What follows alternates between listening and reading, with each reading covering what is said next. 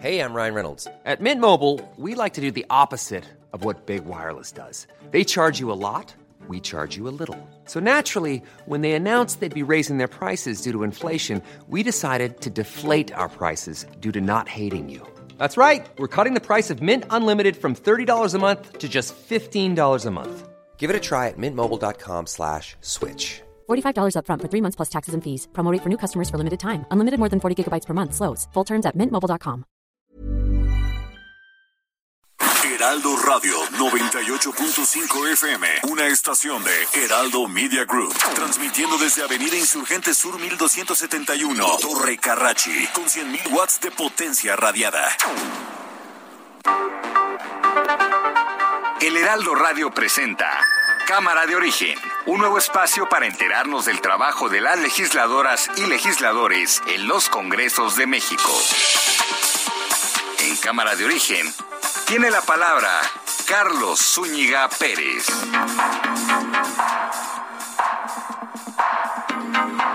Buenas tardes, buenas tardes, gracias por acompañarnos en esta emisión de Cámara de Origen. Les habla Carlos Zúñiga Pérez en este día 14 de septiembre de 2021. Información que se sigue generando a esta hora y hoy platicaremos también sobre decisiones, sobre iniciativas que se están discutiendo en el Congreso en esta nueva legislatura, en este nuevo periodo ordinario de sesiones. Vamos a ver cómo va la información, vamos a escuchar más bien cómo va la información a esta hora del día.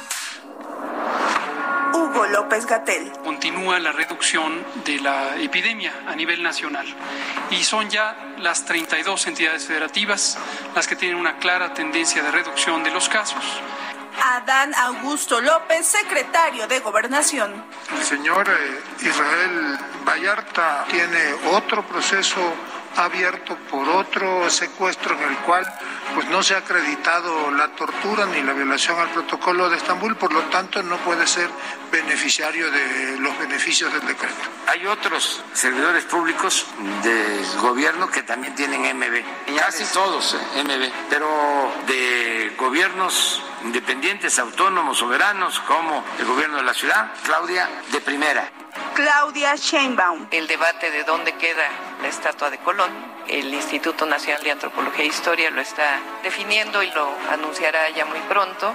Y la otra es la escultura que quede en vez de lo que está hoy de la estatua de Colón.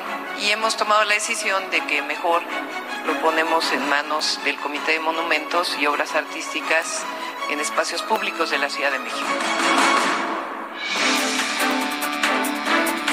Aquí más información de este día 14 de septiembre. Vicente Carrillo Fuentes, alias El Viceroy, fue sentenciado a 28 años de cárcel por delincuencia organizada. Sobre el líder del cártel de Juárez pesan acusaciones de delitos contra la salud, lavado de dinero y acopio de armas de fuego. Vicente Carrillo Fuentes, eh, uno de los eh, de las figuras de el cártel de Juárez, sentenciado a 28 años de cárcel. También el secretario del Bienestar, Javier May Rodríguez, acudió a comparecer ante el Senado de la República como parte de la glosa del informe presidencial. Veremos cómo le fue al secretario. Oiga, y Cuauhtémoc Blanco, el gobernador de Morelos, niega que tenga intención de dejar este cargo y aclara que no ha recibido ninguna invitación para incorporarse al gabinete del presidente Andrés Manuel López Obrador, porque después de lo que ocurrió con la incorporación del, ex, todavía gobernador de Nayarit, que será pronto exgobernador, y también de Quirino Ordaz y otras eh, que han trascendido, pues empezó a hablar que si otros gobernadores en funciones podrían ser atraídos al gobierno de Andrés Manuel López Obrador. Cuauhtémoc Blanco dijo que él no. Esta noticia que está generando mucha, mucha atención. Un comando ingresó a un hotel de Matehuala en San Luis Potosí y con violencia se llevó a un grupo de unos 20 ciudadanos haitianos y venezolanos que estaban eh, durmiendo en el lugar. Esto ya está confirmado por la Fiscalía del Estado de San Luis eh, Potosí. El eh, fiscal Federico Garza dijo que esto ocurrió en el Hotel Sol y Luna, donde el grupo criminal amagó a empleados del lugar y se llevó a este grupo de 20 personas que estaban hospedados en este lugar. Ya se inició una investigación sobre estos acontecimientos. Por cierto, el fiscal de Haití pidió a un juez que acuse al primer ministro de ese país, Ariel Henry, por el asesinato del presidente Jovenel Moisés. Pues, noticia que es más de las redes sociales, que ya estaremos platicando aquí en Cámara de Origen. iPhone presentó su nuevo teléfono, el eh, iPhone número 13. Vamos a ver cómo andan los precios. Caros, por supuesto, caros. Y a ver cuándo llegará a México. Vamos contigo, Misael Zavala, porque hay noticias de última hora. La última hora aquí en Cámara de Origen, como siempre, es en torno a una resolución del Tribunal Electoral del Poder Judicial de la Federación en torno a una sanción que había en contra de el ahora gobernador electo de Nuevo León, Samuel García. Adelante con el reporte, Misael.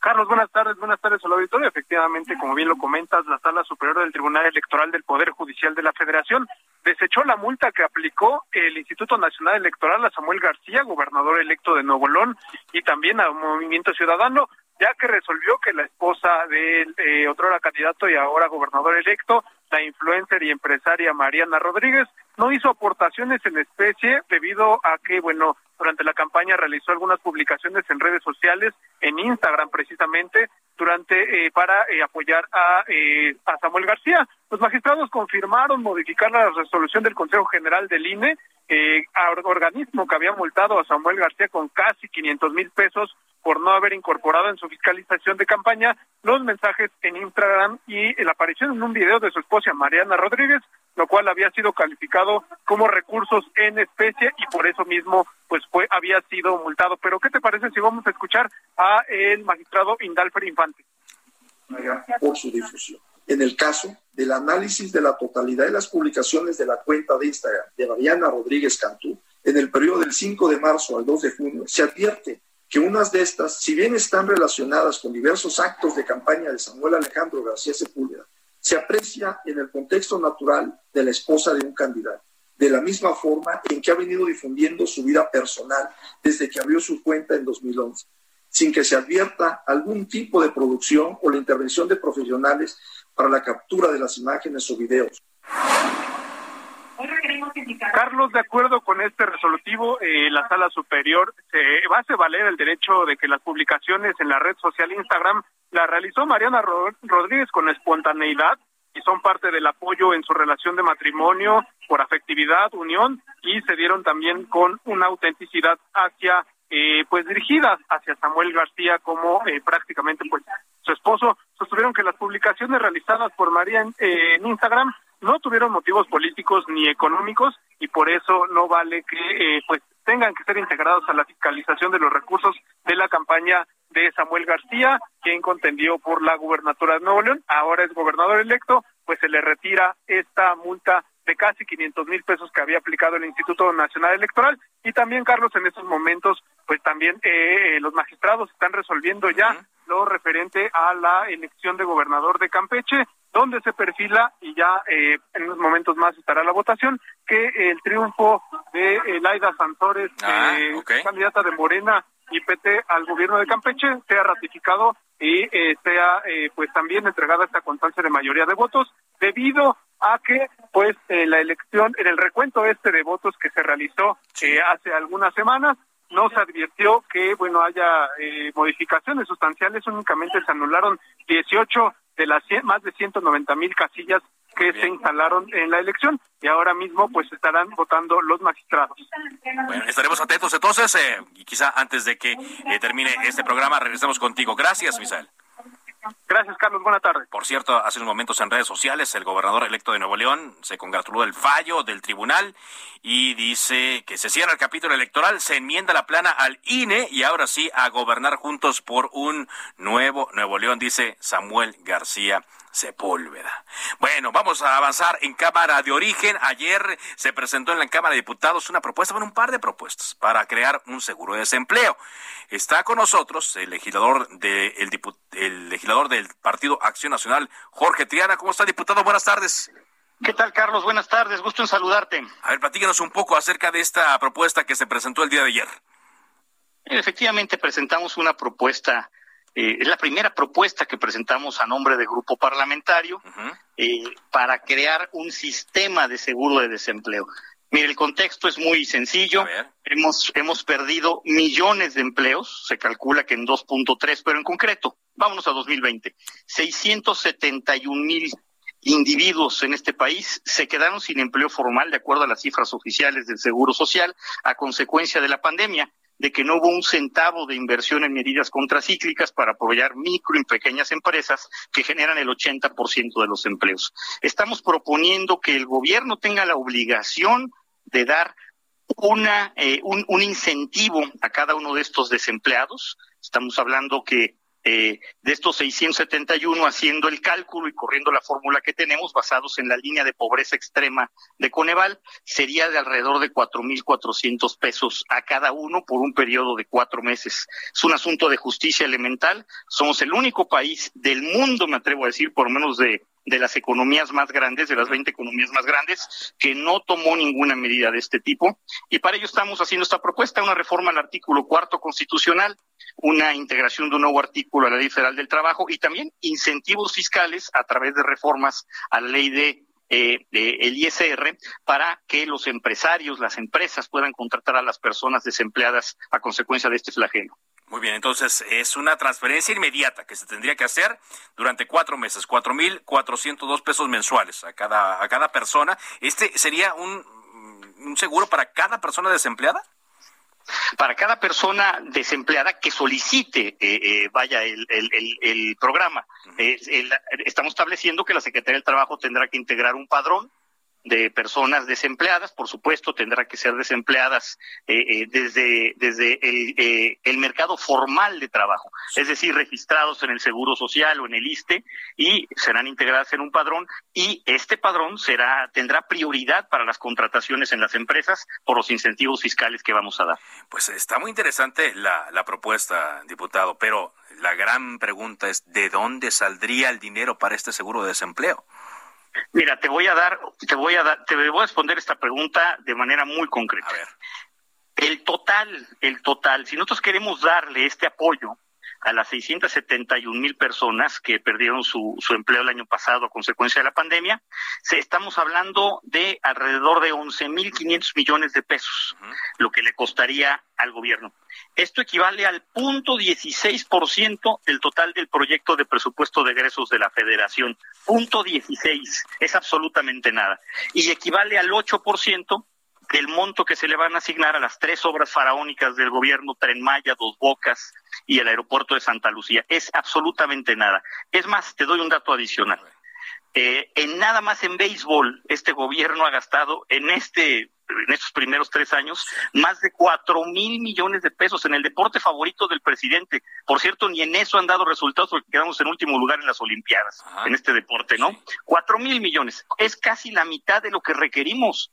Nada más necesitamos que no le dé dinero al béisbol este año y con eso estamos del otro lado. Sí hay dinero, solamente hay que direccionarlo bien y se necesita, pues, por supuesto, voluntad política. Pues ese es lo que le quería preguntar. La siguiente pregunta, estoy platicando con el diputado Jorge Triana, porque, pues, yo lo veo muy difícil. Digo, no van a querer soltar estos proyectos y yo pensaría que los diputados de Morena y sus aliados lo van a defender con todo. Pues sí, yo pensaría lo mismo, nada más que el día de ayer nos dieron la razón. Eh, tú mismo lo decías, se presentaron dos propuestas en el mismo sentido. Morena, a través de uno de sus diputados, presentó una propuesta de seguro de desempleo.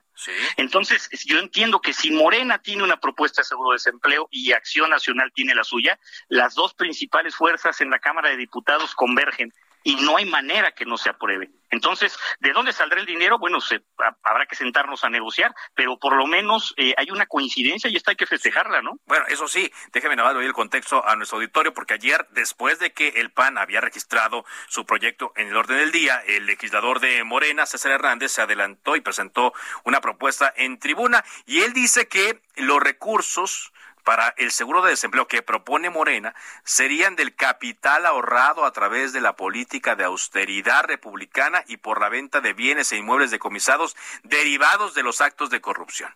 No sé si esto alcanzaría. No, pues esto es una, eso es una, bueno, yo creo que tiene datos secretos de cuánto eh, dinero se, se, va a vender, ¿no? Además adivino de cuánto dinero se va a, recuperar vendiendo los enseres y todo, todo, lo que es incautado, ¿no? Yo creo que esto es imposible. A ver, a la gente que está desempleada, que no tiene dinero para llevar a su casa pan a su mesa en su familia, no le importa de dónde venga el dinero. Si tienen que cancelar dos bocas, si tienen que cancelar una refinería, si tienen que cancelar el, el hobby del presidente que es el béisbol, o si tienen que vender lo que le incautan al Chapo Guzmán, a la gente no le importa. A la gente lo que le importa es que llegue ese recurso. Y bueno, pues creo que tendrán que hacer un ejercicio eh, eh, un- de reingeniería presupuestal en Hacienda para poder cumplir con este requerimiento. Bueno, lo importante es que uno dice es que hay dos propuestas, ¿no? Y que puede haber una coincidencia. Es decir, si quisieran sacarlo, el mecanismo podría salir, diputado, pero en lo que yo no veo que se puedan poner de acuerdo es en el origen del dinero para el seguro del desempleo. Mira, evidentemente, si nos dicen que van a que van a quitar apoyos sociales, que van a dejar a más personas sin, sin, eh, eh, en la indefensión total, como cuando lo hicieron con el seguro popular, con las estancias infantiles, eh, para poder vamos a estar en contra. Pero si nos dicen que van a recortar gasto corriente, adelante, apoyamos la propuesta. Si nos dicen que el recurso va a salir eh, eh, de, la, de la venta de lo incautado, que yo lo dudo, pues adelante. O si tienen algún dato que no conozcamos eh, de algún recurso que esté por ahí sobrando en la partida secreta del presidente, que, que por cierto, el presidente dispone de una partida secreta de casi 100 mil millones de pesos al año, ¿no? De, de todos los subejercicios. Creo que de ahí podría salir, pues no, no nada más para estas personas que perdieron el año pasado, sino para muchos más, ¿no? Que nos digan de dónde, con mucho gusto platicamos y vamos para adelante. Bueno, diputado eh, Jorge Triana, pues este pareciera como uno de los eh, primeros eh, rounds de sombra de lo que vendrá a ser la discusión completa del presupuesto. Se nos había anticipado que iban a presentar el bloque de PRI, PAN y PRD un presupuesto alterno. ¿Cómo van con esa propuesta? Es correcto, se está construyendo una propuesta eh, presupuestal. Eh, nosotros recibimos, como tú bien sabes, el día 8 de septiembre el paquete eh, presupuestal de parte del gobierno. Eh, lo estamos analizando con lupa para presentar nuestra propia propuesta. La vamos a poner sobre la mesa y por supuesto que va a incluir este tipo de medidas contracíclicas que el gobierno se ha negado eh, de manera, creo yo, muy desafortunada y hasta terca eh, de tomar para ayudar a la gente. Sí, eh, y ayer fue presentado, bueno, de una manera muy vistosa. Traían ustedes unas playeras, llevaban una manta eh, grande. eh, fue, fue una buena presentación. Sí, nosotros le, le apostamos a este a este proyecto. La verdad es que es una iniciativa que hemos cuidado mucho, que se trabajó muy bien. No vemos la inviabilidad de la misma. eh, vaya, creo que está bien cubierta, creo que está bien blindada y por eso quisimos hacerla, pues, eh, eh, de, de parte del grupo parlamentario como tal y no a título personal o de, de algún solo legislador. Pues le agradezco mucho, diputado, y atentos a lo que venga en la discusión del presupuesto. Muchas gracias. Atentos de este lado. Gracias, Gracias, Carlos. Un abrazo. Jorge Triana, diputado del Partido eh, Acción Nacional, y eh, nos acaba eh, pues de dar esto. Ay, por cierto, buscamos nosotros a César Hernández, el diputado del Partido Movimiento de Regeneración Nacional, para que nos hablara un poco de la propuesta de Morena, también del seguro del desempleo, pero pues no nos levantó la llamada, nos dijeron los de comunicación social que no lo encontraban. Ojalá para más adelante podamos eh, eh, tener una comunicación con él y conocer más detalles de su proyecto de seguro de desempleo. 4 con 17 tiempo del centro de México, la firma estadounidense Live Nation Entertainment reanudó la adquisición de la firma mexicana Ocesa al Grupo Televisa, según un comunicado enviado a la Bolsa Mexicana de Valores. Live Nation acordó proceder con la compra de la posición accionaria no consolidada del 40% que tiene Televisa en Ocesa en una operación que se estancó el año pasado. Televisa espera recibir 5.206 millones de pesos por las acciones de Ocesa, según un comunicado. Con esta operación, la participación de Corporación Interamericana de Entretenimiento, CIE, se reducirá un 49% desde el 60% que poseía, mientras que Live Nation Entertainment tendrá el 51% restante. Hoy, por cierto, también hablando de Televisa, la, eh, el Instituto Federal de Telecomunicaciones eh, aprobó la mm, concentración que Univisión, empresa de Estados Unidos, eh, mm, llevará a cabo, por la cual Univision Holdings adquiere el negocio de contenidos de Grupo Televisa. Entonces, el Pleno del el Instituto Federal de Telecomunicaciones aprobó esto. Viene un cambio importante en esta empresa de telecomunicaciones, incluyendo hasta el cambio de nombre de lo que hoy conocemos eh, como mm, Televisa. Bueno, eh, de última hora estamos recibiendo también información en torno a el eh, caso del fiscal de Morelos, que pues estaba en controversia Uriel Carmona, los diputados de el Congreso de la Unión con 274 votos a favor, 108 en contra y dos abstenciones, desecharon la solicitud de desafuero presentada por la Fiscalía General de la República contra el fiscal de Morelos, pero lo hicieron al considerar que este funcionario no tiene la inmunidad procesal prevista en el artículo 111 de la Constitución para otros servidores públicos. No obstante, los grupos parlamentarios de oposición, en particular PAN, PRD y PRI denunciaron una persecución política y admitieron que Carmona cuenta con una suspensión definitiva expedida por un juez que impide a los diputados emitir una resolución sobre el caso, por lo que hacerlo significa incurrir en el delito de desacato sancionado. Vámonos contigo, Elia, Elia Castillo, quien nos tienes más en torno a eso. correjo. Vamos, eh, en, un, en, un, momento, permítanme, entonces en un momento déjame estar viendo la nota. Entonces, el Ministerio Público Federal presentó el 15 de diciembre de 2020 una solicitud de declaración de procedencia contra el fiscal de Morelos, a quien imputa los delitos de ejercicio ilícito del servicio público y contra el funcionamiento del Sistema Nacional de Seguridad Pública. A ver, Elia, tú estás con más de esta nota. Adelante, Elia. Muy buenas tardes, Carlos. Eh, te saludo con gusto. Así es, hace unos momentos con 274 votos a favor, 108 en contra y dos abstenciones, el Pleno de la Cámara de Diputados desechó el juicio de procedencia en contra del fiscal de Morelos, Uriel Carmona Gándara, tras considerar que no goza de fuero constitucional como establece el artículo 111 de la Constitución.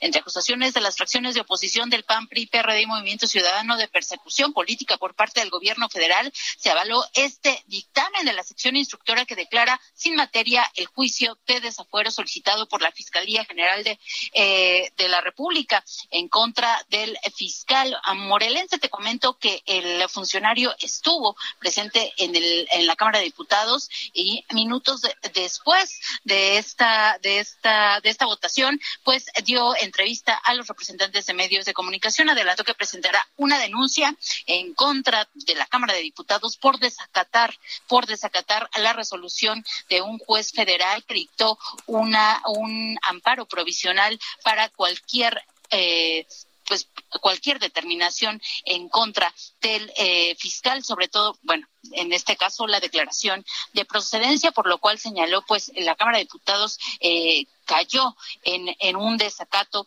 a la Suprema Corte de Justicia de la Nación. El fiscal aseguró que continúa en funciones, que continuará en funciones ejerciendo desde el despacho de la Fiscalía eh, del Estado de Morelos. Aseguró que no tiene miedo y que está a disposición en caso de que quieran eh, pues detenerlo. La Fiscalía General de la República, quien fue quien eh, presentó justamente esta solicitud de desafuero, el eh, fiscal señaló que esta resolución de la Cámara de Diputados pues eh, establece un precedente y que, que, debe preocupar a los fiscales de otras entidades de la República o de todas las entidades de la República el establecer pues que no gozan de fuero constitucional estos funcionarios. El fiscal también negó que tenga algún tipo de eh, pues adversario político o que esté eh, en contra del gobernador del estado de Morelos, Cuauhtémoc Blanco. Esto fue lo que eh, se vivió hace unos momentos aquí en la Cámara de Diputados, Carlos. Bueno, pues estaremos entonces atentos a lo, a lo que ocurra, porque sí, se coloca en una situación delicada al em, eh, fiscal y eh, vamos a estar eh, atentos a ver qué nos dice. Estoy buscando una entrevista con él para conocer sus primeras impresiones después de estos acontecimientos. Muchas gracias, Elia.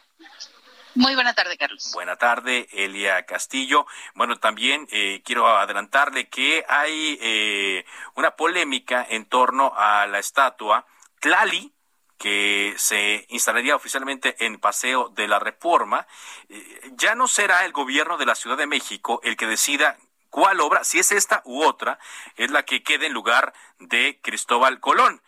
Claudia Sheinbaum, la jefa de gobierno, anunció que un comité decidirá cuál artista realizará la obra que se colocará ahí frente bueno, pues en esta glorieta que todo el tiempo se conoció, lleva mucho tiempo conociéndose como la glorieta de Colón. Este comité estará compuesto por dependencias de la Ciudad de México, por instancias federales como el Instituto Nacional de Antropología e Historia y también por historiadores. ¿A qué se debe esto? Pues ayer una carta firmada por artistas intelectuales, reunió 300 firmas pidiendo que fuera una mujer indígena la que realizara la obra que sustituirá a Colón. Esto en lugar de Pedro Reyes, quien ya incluso había presentado a los medios de comunicación una maqueta de esta obra, incluso ya había presentado una que había hecho escala ahí en Arcilla, que bueno, despertó también todo tipo de opiniones por parte de la comunidad y eh, a raíz de esta petición es que ya no será Tlali, digamos que puede ser Tlali, pero puede que no. Es así como se tomaron estas decisiones en torno a la estatua que mm, va a sustituir a Cristóbal Colón, porque es un hecho que se va. Una pausa, regresamos con más información. Esto es Cámara de Origen en Heraldo Radio.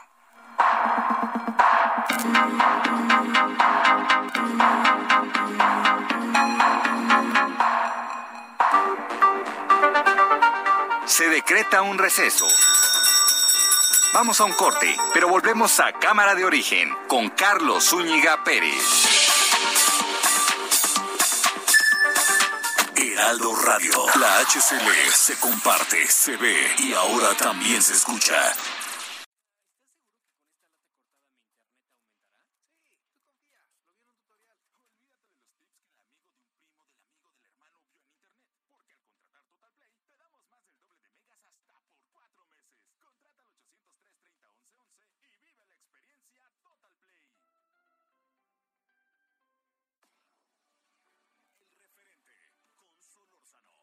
Heraldo Radio. La HCL se comparte, se ve y ahora también se escucha. Se reanuda la sesión. Volvemos a Cámara de Origen con Carlos Zúñiga Pérez.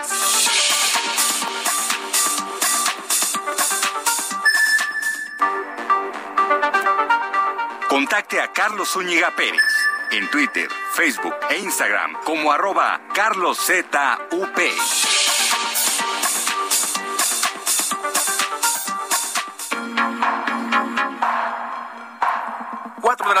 30 minutos. Le decíamos antes de irnos a un corte comercial que la Cámara de Diputados, eh, con 264 votos a favor, 108 en contra y dos abstenciones, desechó la solicitud de desafuero presentada por la Fiscalía de eh, la República en contra de El Carmón al considerar que este funcionario no tiene inmunidad procesal.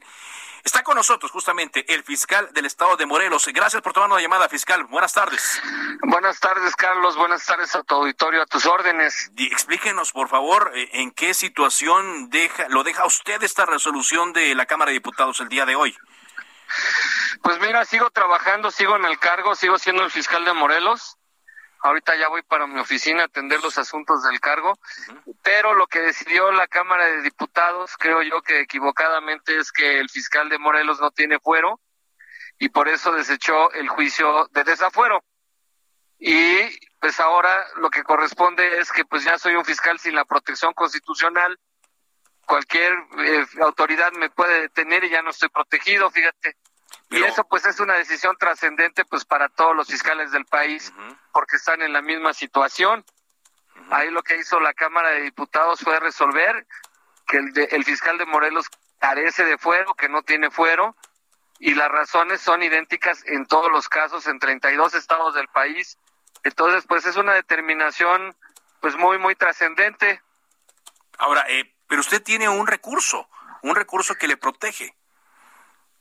Sí, yo tengo otorgada a mi favor una suspensión definitiva en un amparo en donde se le ordenó a la Cámara de Diputados que no hiciera lo que hizo, que fue resolver el asunto en definitiva. Eso no lo debió hacer la Cámara. Yo voy a promover lo que corresponde legalmente y espero que me den la razón. Pero esa, ese tema pues pudiera constituir un delito porque eh, no respetar una, una suspensión no sé si recuerdas en 2005 Andrés Manuel López Obrador cómo tuvo problemas por violar una suspensión en aquellos años. Es muy delicado violar una suspensión de un amparo. Entonces, eh, yo estimo que eso fue lo que hizo hoy la Cámara de Diputados. Yo tengo que hacerlo valer.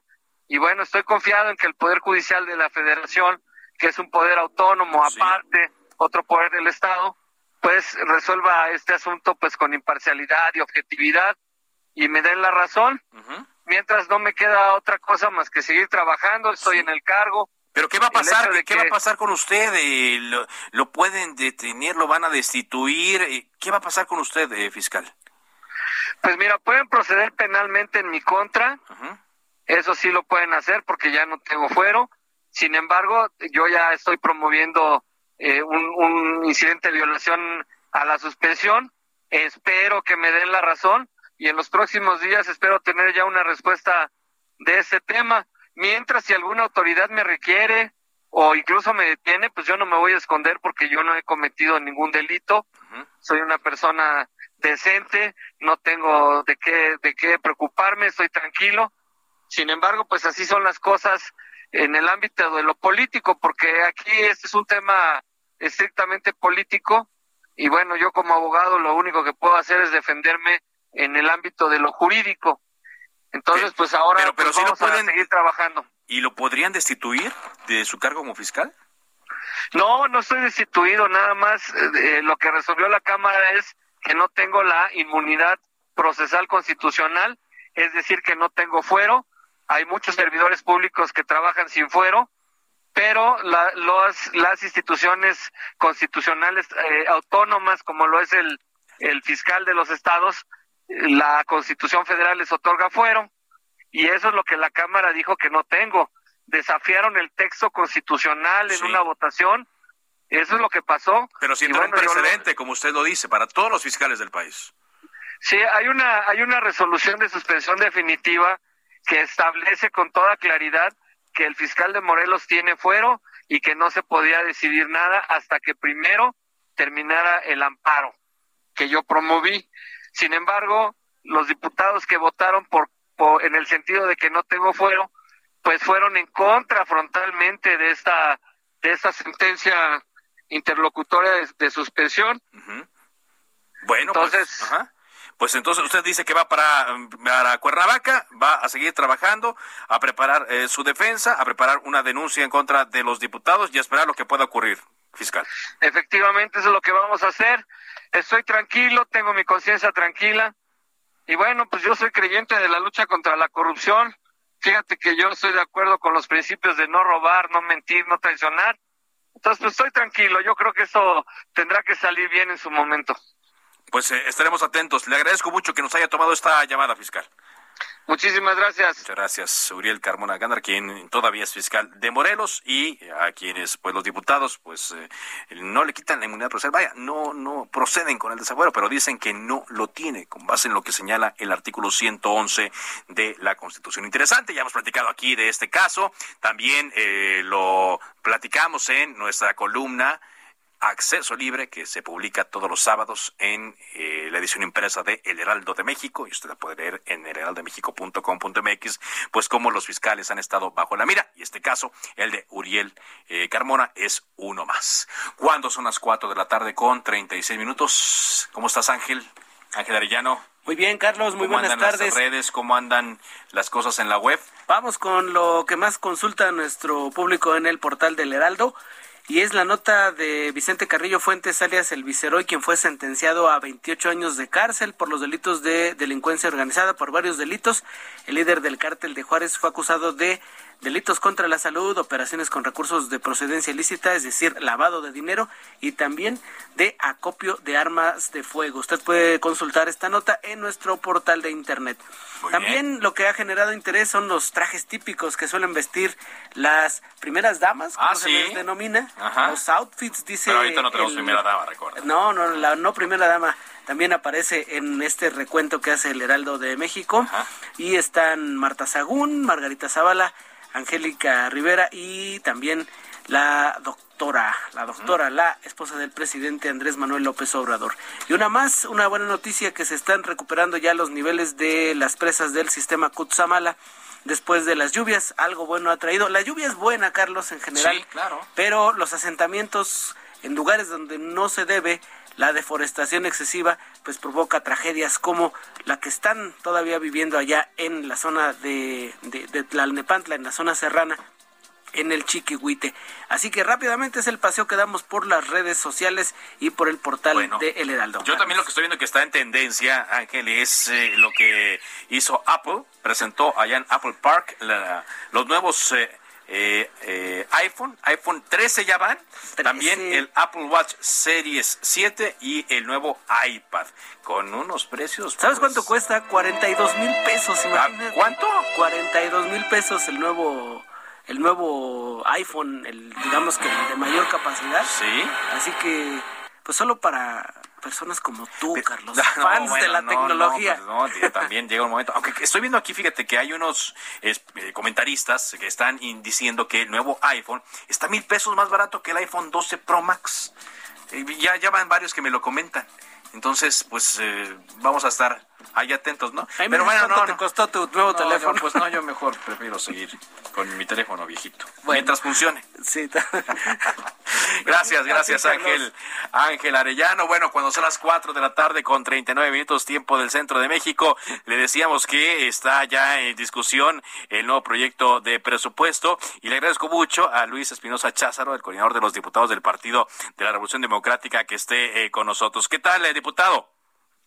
Hola Carlos, buenas tardes para ti, buenas tardes para todo el auditorio. Gracias. ¿Qué, qué le pareció? pareciera que, bueno, que no hay eh, novedades, pero ya con estos días que, se que han pasado desde la presentación del proyecto de presupuesto, ¿qué le pareció lo que propone el gobierno? Bueno, a mí me parece que es un presupuesto inercial que privilegia obras magnas, faraónicas, por decirlo de alguna otra manera, y descuida situaciones básicas que en los últimos tres años han sido desatendidas como el apoyo a las madres eh, trabajadoras en el tema de estancias infantiles, sigue pues, sin traer recursos suficientes para el tema de la salud, hoy tema tan delicado, y, algunos otros temas como apoyos reales al campo, o tiene el 90% del presupuesto de turismo destinado al, al tren Maya, nosotros en la coalición Va por México, que conformamos PRD, PAN y PRI, la próxima semana estaremos presentando un presupuesto alterno para que la gente pueda contrastar que hay que si hay otra manera de gastar los recursos públicos. Y por otro lado, me parece que se está sobreestimando los ingresos programados para el año que entra.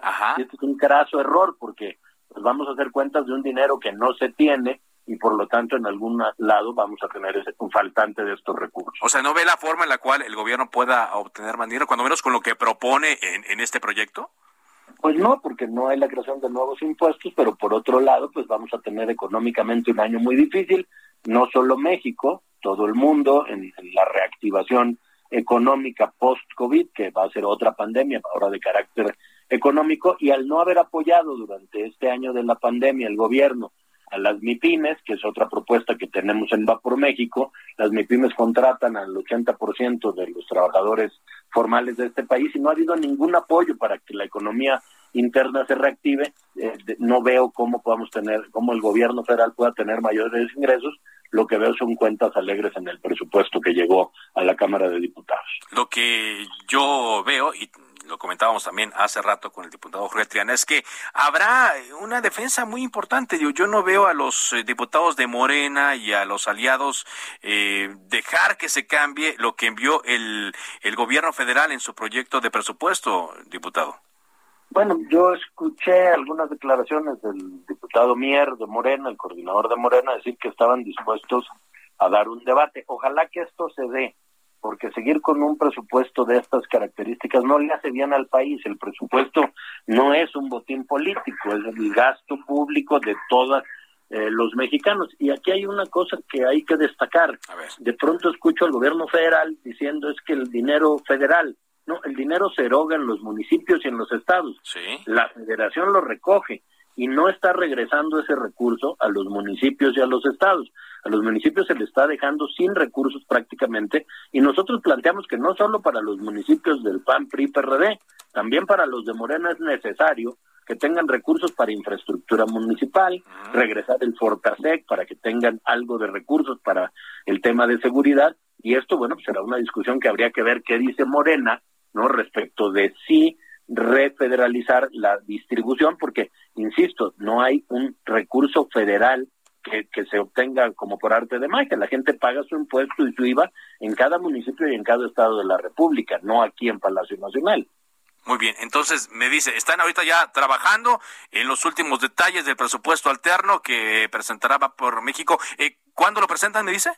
Hacia finales de la semana que entra, esta semana, bueno, se cruzan las fiestas patrias, lo queríamos hacer casi en paralelo a la llegada, pero nos hemos dado la tarea de revisar minuciosamente el que llegó para presentar algo mucho más serio y más sólido y que la gente vea que sí hay un contraste de ideas, que sí hay dos opciones y que tenemos dos visiones de país completamente distintas, ¿no? Una que, que pretende que con repetir que todo va bien la gente lo crea y otra que son los indicadores económicos macro y micro, ¿no? Y el bolsillo de la gente que no anda bien. Muy bien, pues si le parece entonces, eh, platicamos la próxima semana cuando se presente este proyecto alterno. Con mucho gusto, Carlos, como siempre. Muchas gracias. El diputado Luis Espinosa Cházaro, coordinador de el Partido de la Revolución Democrática en la Cámara de Diputados. Bueno, pues cambiamos de tema. Cuando son las 4 con 44, tiempo del centro de México. Ayer el Senado de la República avaló por unanimidad dos reformas a la Ley General de Salud. Una de ellas tiene que ver con la atención directa de las personas que no son derechohabientes de los eh, institutos de salud del país y le agradezco mucho que esté con nosotros el senador Américo Villarreal Anaya, presidente de la Comisión de Salud en el Senado. ¿Qué tal, senador? ¿Cómo está? Muy buenas tardes. A ver, en, a ver, en un momento, en un momento entonces voy a establecer la comunicación con eh, Américo Villarreal eh, Anaya, quien eh, nos va a platicar acerca de esta propuesta que tiene que ver con el tema de la derecha abierta, tanto de lo que se habló el día de ayer. Senador, ¿me escucha ahora sí? Buenas tardes. Muy buenas tardes, gusto saludarte, Carlos Zúñiga. Gracias. Platíquenos un poco, senador, de esto que se aprobó el día de ayer y que también destaco vuelve a ocurrir eh, por unanimidad de los senadores de la República, estas reformas a la Ley General de Salud. Ah, pues sí, este, tuvimos mucho gusto en que el día de ayer este, eh, una oportunidad de presentar una ley para que todas las circunstancias de atención que ameriten una urgencia médica calificada.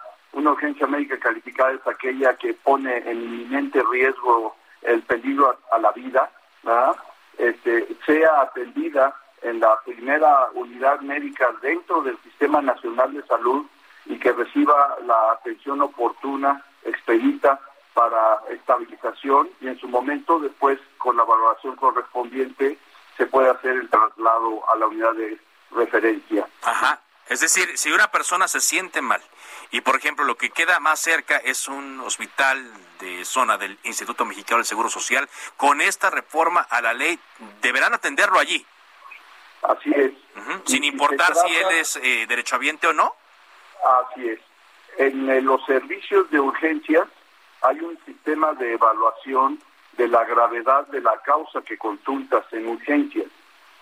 Este procedimiento se llama triage y hay desde una situación que puede ser una consulta regular, aunque la gente la percibe como una urgencia porque se siente mal, tiene fiebre, ha vomitado, pero realmente esa no es una urgencia calificada, no es una situación que en un momento ponga en riesgo tu vida. Hay otro nivel de grado de urgencia que pueden ser a lo mejor situaciones, de, un ejemplo, traumáticas que eh, en un partido deportivo eh, te fracturas un brazo y sí amerita una atención de urgencia, pero tampoco es una urgencia que ponga en peligro la vida. Una de este ejemplo es eh, una persona que está teniendo un sangrado activo, ya sea por una lesión externa o por algún problema interno que a veces sucede que tiene sangrados, que se tiene pérdida del conocimiento, que se tiene un traumatismo cráneoencefálico con pérdida del conocimiento, que viene con eh, estado de shock, con manifestaciones probables de una situación de un infarto al miocardio, al corazón, y que ese tipo de circunstancias que en verdad están poniendo en peligro la vida deben de ser atendidas en la unidad de urgencias a donde uno llegue en su momento, independientemente de su filiación o derecho a audiencia, y que después de su estabilización y los cuidados iniciales, si es meritorio y hay las condiciones de hacerlo, pueda ser trasladado a la unidad que le corresponda. Eh, esto es, esto es interesante porque se buscó mucho, senador, y también, bueno, quedó la experiencia, ¿no? De la pandemia, donde era apremiante atender a las personas en el hospital más cercano y en ocasiones no se dio, bueno, hasta que ya eh, por parte de la eh, presidencia de la República se dio esta instrucción, pero ahora ya con esta reforma a Ley General de Salud, lo primordial, ¿no? Lo importante de cada hospital, sea el que sea, es salvar la vida de quien tenga estas emergencias. Así es, esa es la condición principal. Y eso es parte de la progresividad que hemos querido dar a esta nueva disposición constitucional en donde eh, la salud ya no es una prestación laboral, ¿verdad? Por un descuento que se nos haga por nuestro salario, sino es un derecho humano. Y al tener todos esta atención médica gratuita y medicamentos gratuitos, debemos de estar atendiéndonos y iniciar esta participación con las urgencias calificadas. Sí. Te diré que ya existía un antecedente, ¿verdad? en el caso de la emergencia obstétrica, que también corresponde que a una mujer embarazada que esté en peligro su vida por alguno de los padecimientos que acontecen durante este periodo del embarazo o durante el parto, ¿verdad? como son también situaciones de hemorragias, como son también problemas que a veces están relacionados con alzas bruscas de la presión arterial, que las conocemos como preeclampsia o eclampsia, y que incluso lleva al estado de coma o convulsiones a la mujer.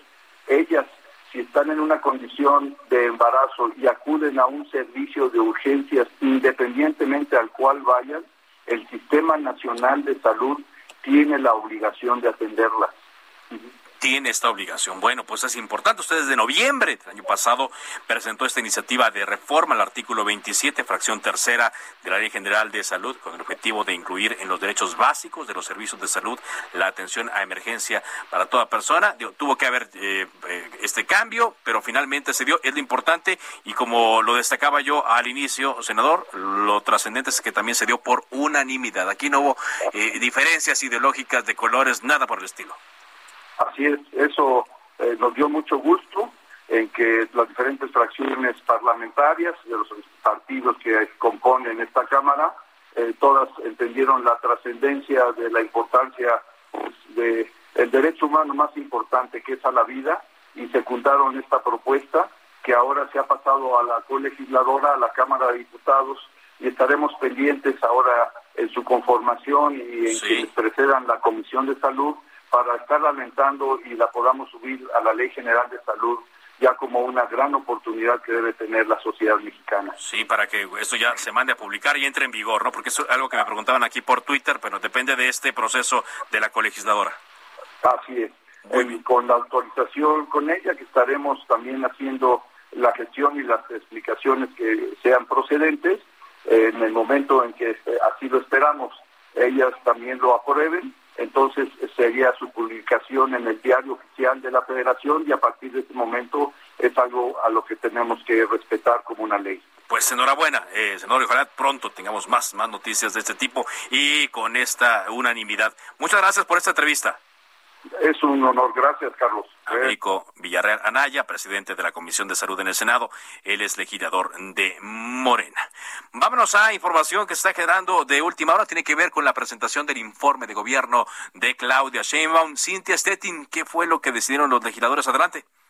¿Qué tal? Muy buenas tardes, Carlos Atilla y al auditorio. Pues la Junta de Coordinación Política del Congreso de la Ciudad de México aprobó que el formato del tercer informe de gobierno de la jefa de gobierno Claudia Sheinbaum sea presencial y bajo un estricto protocolo de seguridad ante la pandemia por COVID-19. Es decir, el próximo 17 de septiembre a las 19 horas, a las 9 horas, perdón, la mandataria capitalina rendirá su informe ante los legisladores de cinco grupos y tres asociaciones parlamentarias.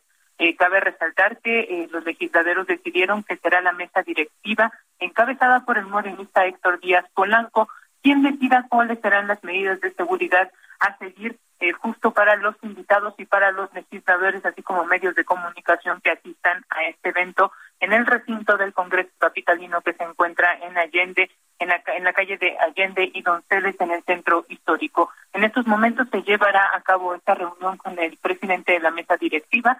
Pues, pues decirte que una de las propuestas del grupo parlamentario del PAN es que cada una de las personas que asistan al recinto legislativo a este evento se realice una prueba rápida de COVID, justo pues para mantener esta medida de seguridad ante la pandemia. Ese es el momento de la información que tenemos. Muy interesante, entonces. Muchas gracias, Cintia.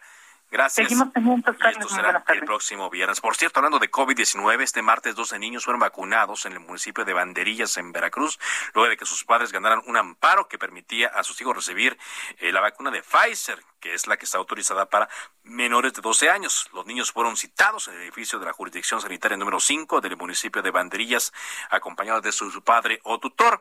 Entre los menores de edad vacunados se encontraba Zulma González, quien la semana pasada envió un mensaje a Hugo López Gatel para reclamar a la Secretaría de Salud de Veracruz que le había negado la dosis de Pfizer contra la COVID-19 pese a que padece diabetes tipo 1. Y aquí es donde vino luego una de las declaraciones más desafortunadas. Bueno, debo decir, una más de las declaraciones desafortunadas de Hugo López Gatel que decía que si se vacunaba a un menor de edad estaban quitando la oportunidad a un adulto comprometido con su salud. Bueno, Zulma ya recibió este eh, biológico y agradeció a las autoridades sanitarias de la entidad y a nivel federal por haberlo hecho posible. Se siente orgullo, al fin se logró.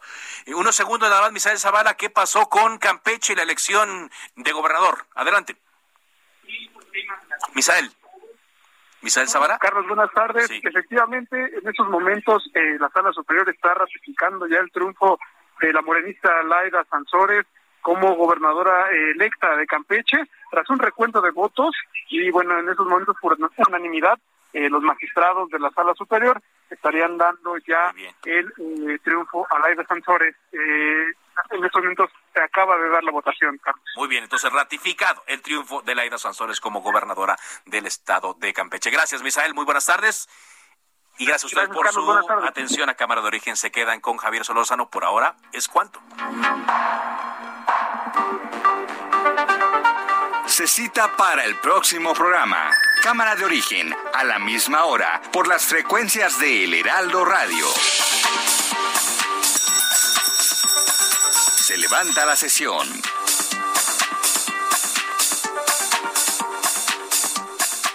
Heraldo Radio. La HCL se comparte, se ve y ahora también se escucha.